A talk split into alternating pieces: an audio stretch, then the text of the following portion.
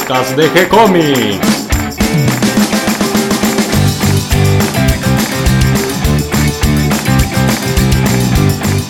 Muy bienvenidos a un nuevo episodio de G-Comics, el podcast donde hablamos de todas las técnicas necesarias para realizar un cómic, cómo dibujar un manga y todo el conocimiento requerido para dibujar esa historieta que tenemos dando vuelta en la cabeza. Mi nombre es Gonzalo García y mi intención y la de todos los que hacemos G-Comics es colaborar con aquellos que estén interesados en avanzar, en progresar, en mejorar en su formación como dibujante de cómics. Y hoy viernes, cerrando la semana con lluvia, me acompaña Catalina García. ¿Cómo estás, Cata? Bien, escuchando el, el apacible ruido de la lluvia cayendo sobre el techo de chapa. Sí, así que eso que escuchan de fondo no son efectos especiales, es la lluvia que está cayendo en estos momentos en Buenos Aires. Pero no nos detiene la lluvia, porque hoy tenemos un evento muy importante, la primer meetup del año. Sí, primer meetup del 2019, la meetup 11 que organizamos con una invitada muy especial, Paula Andrade, que nos va a contar de su experiencia como dibujante, pero además también su experiencia combinada como editora. Va a estar muy interesante. Yo creo que la vamos a pasar muy bien y como en todas las meetups, obviamente, y que va a estar muy lindo. Y además hoy también vamos a conversar con Henry Santana, sobre eh, su última creación, Agus, eh, la chica fantasía, donde nos va a contar un poquito la cocina, cómo es su manera de trabajar, nos va a dar algunos consejos para mejorar el dibujo y este, también nos va a contar un poquito de, su historia, para aquellos que quieran profundizar un poquito más sobre sus orígenes, toda su trayectoria, cómo llegó hasta este momento de dibujante, donde también trabaja en publicidad, puede escuchar eh, la meetup donde lo tuvimos como invitado. Lo vamos a dejar en, el texto del podcast para que lo puedan ir a escuchar. Es muy interesante Agus porque es una historia muy original y además tiene ese dibujito tan lindo que hace Henry. Es como un dibujito como entre caricaturesco y realista, pero además muy limpio. Y además creo que trata temas que pasamos todos los que queremos ser dibujantes, ¿no? En algún momento eh, bueno, ya lo vamos a charlar con él, lo vamos a dejar para un poquito más adelante, porque tenemos algunas noticias. Sí, entre los eventos que tenemos esta semana, mañana sábado 26 a las 15 horas va a estar el Festival Sudestada de Dibujo e Ilustración, que pueden encontrar más detalles en la agenda. Después vamos a ir actualizando con los eventos de la semana y también nos pueden ir mandando los flyers o los links a los eventos que están en Facebook o en Instagram o donde sea para que nosotros lo podamos subir y compartir porque a veces no, con los logaritmos que hay hoy en día en las redes sociales, a veces no llegamos a, a cubrir todos los eventos que hay de historieta. Matemáticas y cómics. ¿Y por qué no mezclarlo también con economía? Porque como en estos días se realiza el Festival de Angoulême, tal vez el principal festival de, la BD en toda Europa, salen algunos números sobre las ventas y eh, decían que en total el nivel de ventas de BD supera los 500 millones de euros anuales, que es un número para nosotros impresionante ¿no? desde la Argentina y muestra cómo eh, en Francia hay un trabajo continuo y mm, sin descansos con la promoción y la formación de la historieta. Creo que es algo que tenemos que imitar y aprender de la cultura francesa. Bueno, hay muchos argentinos que viajaron a Francia para este evento.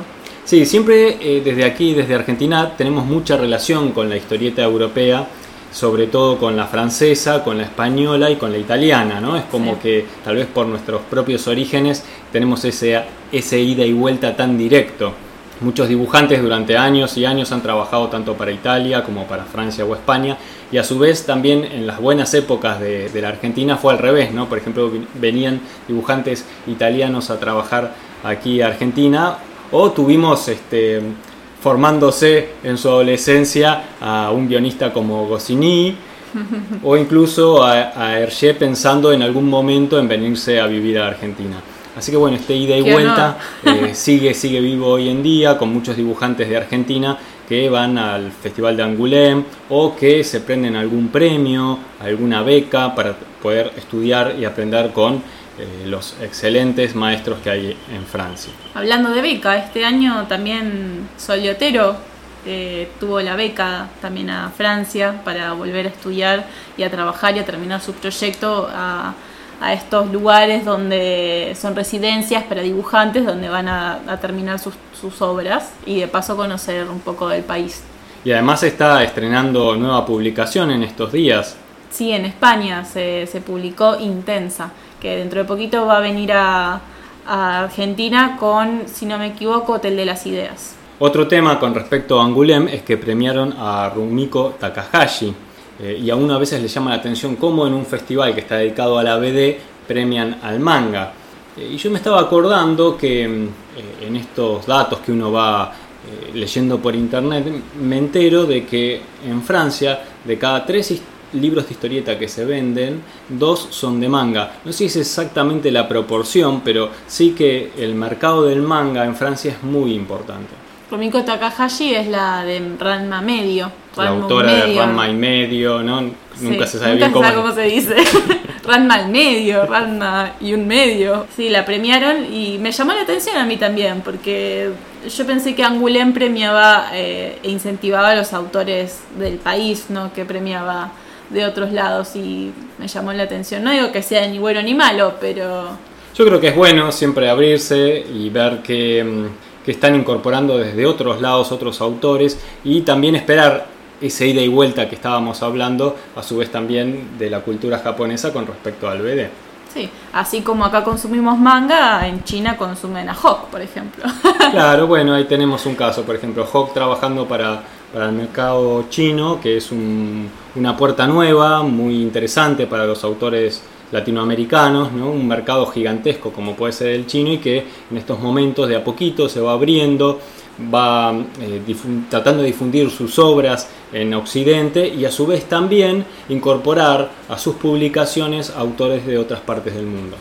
Bueno, ¿y qué te parece si para seguir hablando de historieta nos eh, comunicamos con Henry Santana para que nos cuente un poquito de Agus la chica fantasía? Dale, me parece bien. Vamos allá. Hola Henry, ¿cómo estás? Hola Gonzalo, ¿cómo andas? ¿Bien? Muy bien, muy contento de conversar con vos porque esta semana publicamos Agus la chica fantasía en nuestro sitio web y quería tomar esta media hora de tu tiempo para que nos cuentes un poquito eh, cómo surgió esta idea de Agus la chica fantasía. Eh, bueno, más que nada, eh, bueno, tenía muchas ganas de escribir algo, algo propio y como venía enseñando hace rato ya dibujo a, a, chicos, veía que, que, tenía mucho entusiasmo, ¿no? Por aprender, así que empecé a hacer dibujos de ellos, eh, digamos, para incentivarlos y, y, quedaron bien. Así que después empecé a, a, preguntarme una estructura de cómo sería una, historieta de unos aprendices a dibujantes.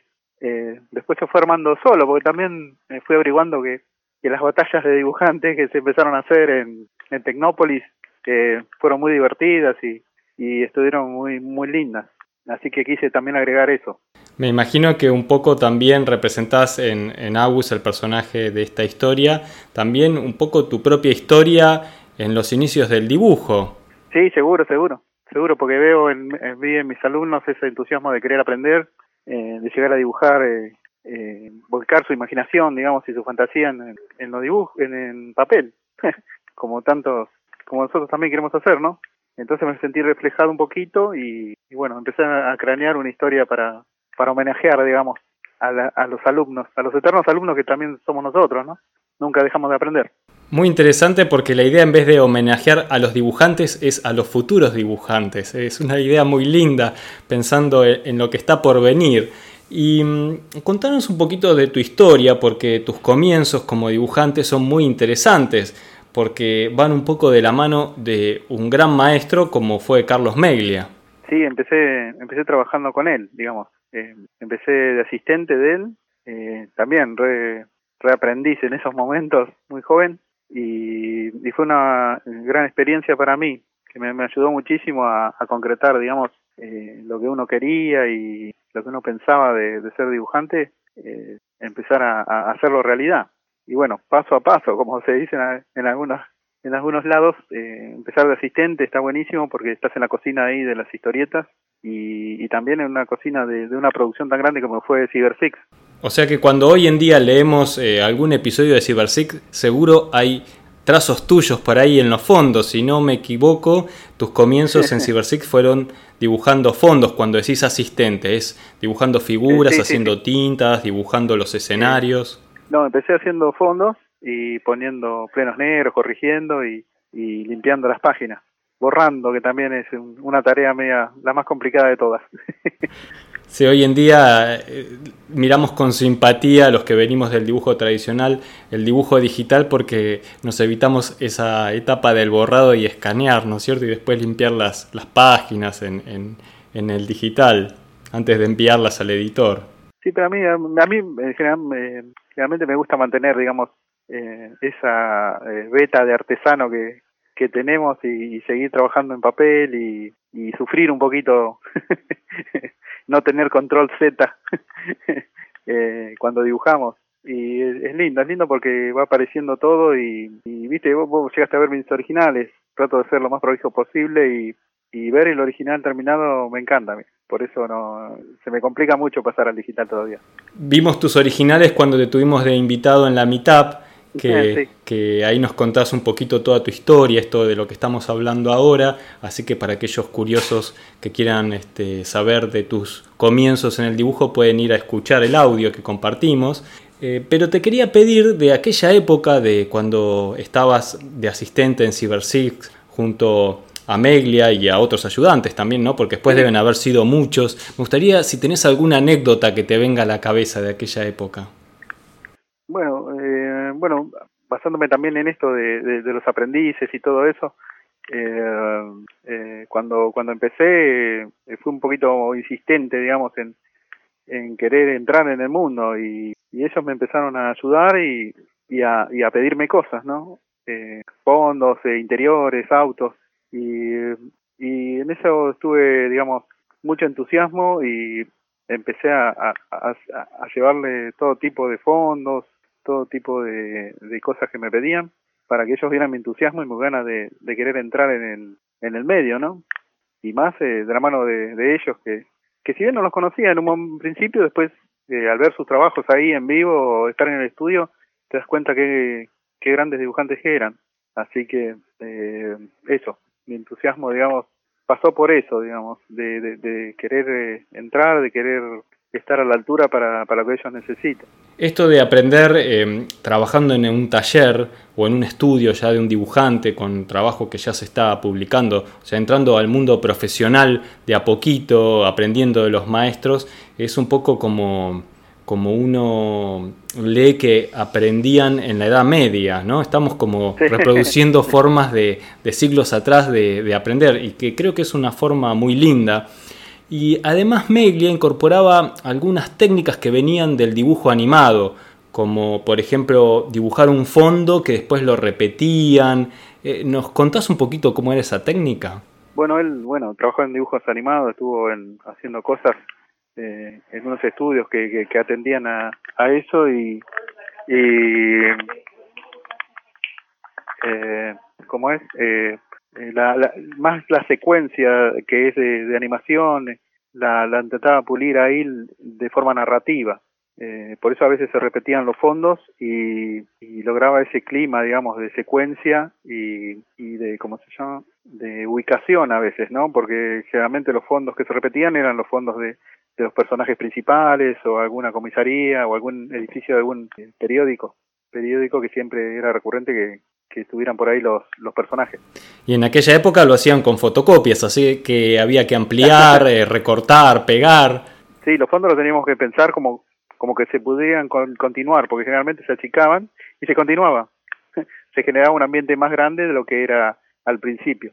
Y así se podía seguir reutilizando o seguir ambientando, digamos, en los lugares que, que siempre se repetían. Bien, y ya que estamos hablando de técnica, volvamos a la técnica de Agus, la chica fantasía. Eh, nos contás que aplicás eh, una técnica tradicional. ¿Cómo es tu manera de trabajo? Bueno, al querer empezar a contar mis propias historias, empecé a un poquito a investigar de, cómo contarlas, eh, así, a, armar guiones, ¿no? Y, llegué a armar una manera de, de poder contarla página por página. En cada página que empiece y termina que tenga una resolución, un chiste o un gancho para que para poder seguir eh, eh, después queriendo eh, contar, ¿no? Eh, esto viene bien ahora que, que va a empezar a salir semanalmente, va a haber un ganchito siempre para que se queden con la incógnita. Claro, está bueno, viene justo para este formato de subir una página por semana, pero independientemente de eso, ya desde tu planteo, eh, la idea del guion, eh, como estructura, pensabas que cada página tenga como una pequeña, una mini historia, un fragmento de la historia que empiece y termine en esa sola página. Sí, sí, sí. Y así la puedo ir armando de a poquito, porque también tengo otros trabajos y a veces como que me, desenchufo demasiado y pierdo la continuidad de lo que quería contar. En cambio, armando de esa manera una historieta de 12 páginas pensada, ¿no? Como un, como un capítulo, eh, puedo ir desglosándola de a poquito y redondeando la historia. Eh, ahora, ahora creo que la muestra se ve muy bien eh, eso del gancho, eh, justamente en la página final. Sí, sí. Pero en las otras anteriores también lo tiene. Bien, y una vez que planteas el guion, que no sé si es que escribís un guion eh, en formato de texto, si te haces un, un guion gráfico, ¿cómo es ese primer paso antes de dibujar el original?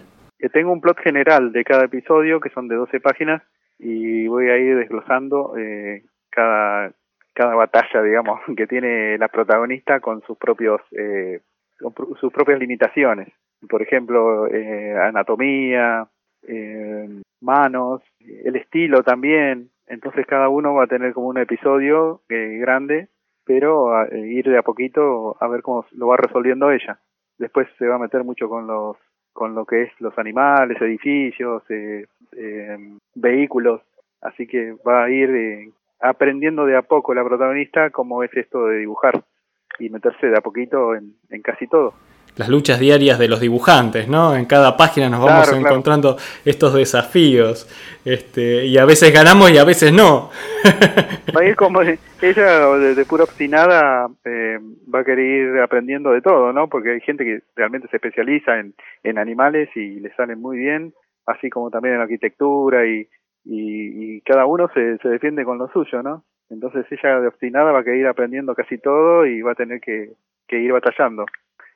Eh, convengamos que, ella está en un colegio con, con orientación artística y se crearon estas batallas en esos colegios para, para poder eh, mostrar todo lo que aprenden. Se hacen dos veces al año o vamos a ver cómo lo resolvemos a eso. Pero va a estar lindo porque eh, no vamos a ver, digamos, directamente lo que dibujan, sino vamos a ir directamente a la fantasía que ella se hace en esas batallas. Qué bueno, qué bueno. La idea es muy linda y, y es original, me gusta, y además, bueno, como dibujante me siento muy identificado y me lleva un poco también a, mis épocas de, preadolescente, cuando, cuando empezaban este, esos primeros descubrimientos, eh, a medida que uno se iba metiendo en aprender el oficio, era como que se iban abriendo puertas, ¿no? Qué sé yo, de, golpe te enterás que existe la perspectiva, que hay que aprender perspectiva, o cómo se estudia la anatomía, descubrís libros. Yo aprendí ahí en lo de, lo de que la perspectiva era muy importante. O sea, venía haciendo retratos y queriendo saber más de anatomía y uno tiene un instinto, ¿no? Pero al ver que la perspectiva también es muy fuerte para, para anatomía y, y la composición del cuerpo, ahí, ahí como que se abrió, vi la luz, digamos. Eh, y todo eso está bueno, digamos, para poder volcarlo y de a poquito eh, llevar un mensaje también, ¿no? De, de que ser obstinado y querer aprender algo eh, eh, es, la llave. Luego que tenés este primer guion esbozado de, qué va a ocurrir en esa página, eh, ¿cómo continúas eh, las etapas de, tu trabajo? no, no, tengo casi varios capítulos armados, digamos, falta ponerme a hacerlo. No, claro, pero me refiero a la página en sí. Vos tenés el, el guion y luego qué haces, un dibujo a lápiz, trabajás algo en la computadora. No, no, generalmente un bocetito no, soy, no era mucho de hacer bocetito, pero hago un bocetito vas construyendo eh, los diálogos. Pues, o sea, la narrativa la, la planteo gráficamente, digamos, la narrativa de, de lo que sucede y de lo que pasa en la página la, la veo gráficamente. Después, en los diálogos, eh, es como va sucediendo y apoyando todo eso lo que quiero contar. Y los puntos eh, fuertes que van a, repercutir en las próximas páginas también, ¿no? Que esté todo bien detallado para que siga repercutiendo en la historia que viene. Y después, por supuesto, me pongo, trabajo, eh, termino la página, todo eso.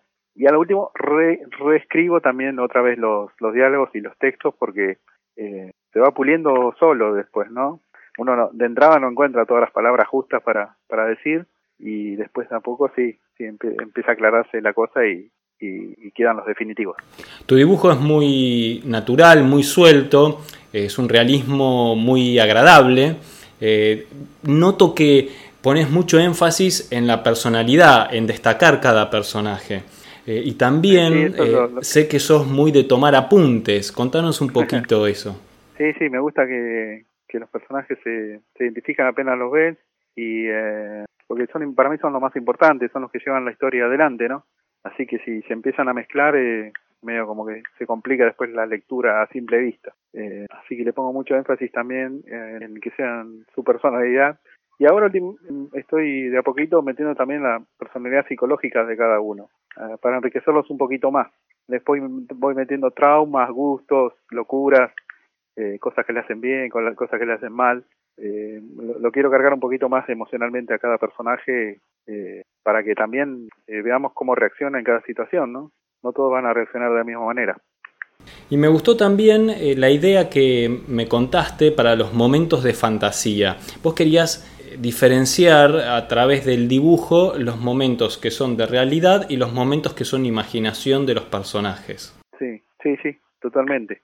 Bueno, yo no me gusta mucho, digamos, eh, hacer un, dibujo muy real, muy que parezca una persona, ni, ni nada, ni tampoco tan, tan eh, funny, como se dice, sino algo intermedio, que la línea componga, digamos, al, al dibujo, que sean lineales, digamos, que, porque también de esa manera eh, controlo los, los movimientos y, y la fluidez de la imagen en total y en particular.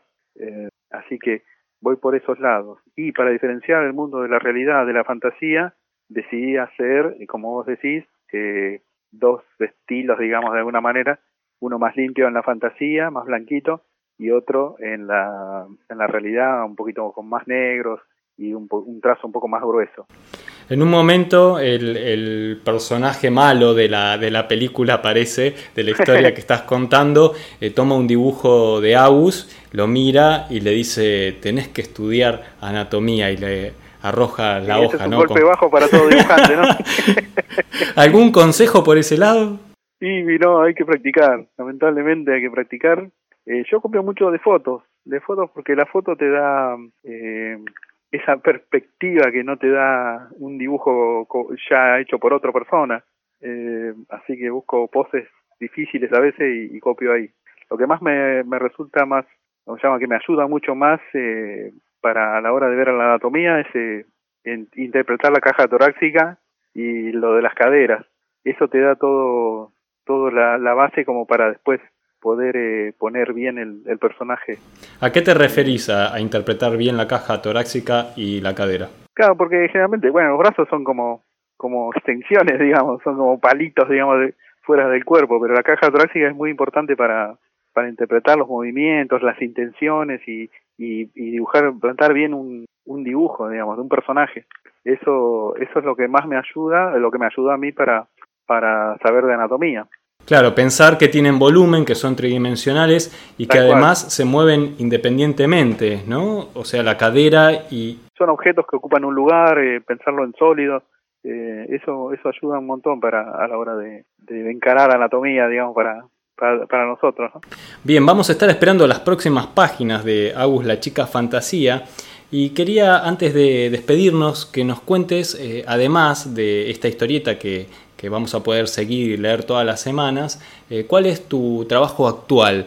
Además de, esta historieta de Agus, la chica fantasía, ¿qué otras cosas haces? ¿Cuál es tu medio de vida actualmente? Y bueno, está todo relacionado al dibujo, ¿no? Eh, hago de todo. Estoy haciendo animaciones, estoy haciendo publicidad, estoy haciendo alguna que otra otra historieta, otros encargos que me empezaron a surgir ahora. Así que vengo, vengo comprometido ya con el dibujo bastante, digamos. Estás a full, Henry, con muy poco tiempo libre. Eh, sí, como viste, como, como nos pasa a veces. Pero bueno, estamos haciendo lo que nos gusta. Claro que sí. Y además también me contaron que estás dando clases. Eh, sí, sí, sí, a poquito estoy dando clases. Y en casa doy clases de dibujo a los chicos generalmente. Pero bueno, se están acercando de a poco muchos más grandes que, que, hacen historieta y quieren eh, quieren eh, aprender, digamos, más o menos lo que lo que uno aprendió y eso está bueno para mí, porque a mí yo la pasé muy bien aprendiendo cuando en mis comienzos y, fueron muy generosos conmigo y está me gusta, digamos, a poder ayudar a, los, a los que estén interesados, digamos, en aprender historieta, que, que está bueno, por lo menos mi punto de vista. Bien, Henry, vamos a sumar entonces al texto que acompaña al audio eh, tus direcciones de las redes para que te puedan contactar, para que puedan seguir tu, tu trabajo. Dale, más que nada para que me visiten y, vean las cosas en que ando últimamente. Eh, y bueno, puedan seguir Agus a ver qué les pasa. Se aceptan sugerencias, comentarios y hasta, como se llama, participaciones también. Ah, qué bueno, qué bueno, sí, porque eso no lo terminaste de contar, pero eh, me habías comentado en algún momento que tu idea era que en ciertas situaciones de fantasía eh, algún otro dibujante también se puede incorporar con su aporte. Sí, sí, sí. Eh, bueno, lo que pasa es que en un mundo fantástico vamos a poner cosas nunca antes vistas. entonces yo pido el aporte a algunos de mis amigos dibujantes que que si quieren engancharse con algún dibujito así muy simple, lineal, lo pueda mandar así lo mando por ahí de fondo cuando, cuando está la locura de la fantasía. Qué bueno, qué bueno. Y también vamos a sumar la dirección de las clases para aquellos que estén interesados en aprender, tanto sean chicos como grandes, porque tu larga trayectoria y toda la experiencia que tenés como dibujante profesional, creo que es eh, para aprovechar aquellos que quieran perfeccionarse y subir un escalón en el nivel de dibujo. Es una buena referencia a toda tu experiencia y además eh, también eh, que sos muy cálido para explicar, muy amable, muy generoso y eso lo quiero remarcar porque es, es una buena manera de recibir los consejos, tu manera de ser y sobre todo eh, los ejemplos de tu trabajo que son muy, mm, vamos a usar una palabra que viene de más acá, pero muy gráficos, como que son muy claros al ver para aprender.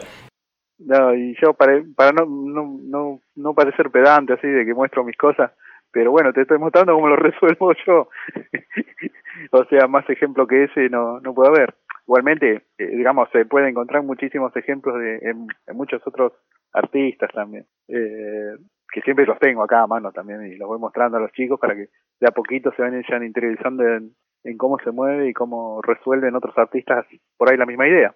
Bien, qué bueno, qué bueno. Sí, poder comparar, poder aprender de, de, los maestros y también de tu consejo directo, que eso es valiosísimo, ¿no? Uno puede encontrar mucha información en Internet, pero el contacto directo con alguien que sepa más, que te pueda dar el consejo preciso. Procesarla directamente es otra cosa. Claro, exactamente. Así que bueno, Henry. No, gracias Gonzalo por el, la llamada y bueno, vemos Vamos a ver cómo, cómo sigue esta historieta. Eso, vamos a seguirla, vamos a estar leyéndola. Sí, espero que la disfruten y en algún momento cuando haya bastantes páginas vemos si salen papelitos. Uh, eso estaría muy lindo. Para que estos locos que, que nos gusta el papel Sí, sí, las dos, las dos cosas, ¿no? Formato digital y papel, creo que, se complementan y, es lindo ver finalmente un trabajo completo que cierre todo el círculo eh, en la publicación en papel y que llegue al lector. Sí, por supuesto. Gracias, eh, Gonzalo.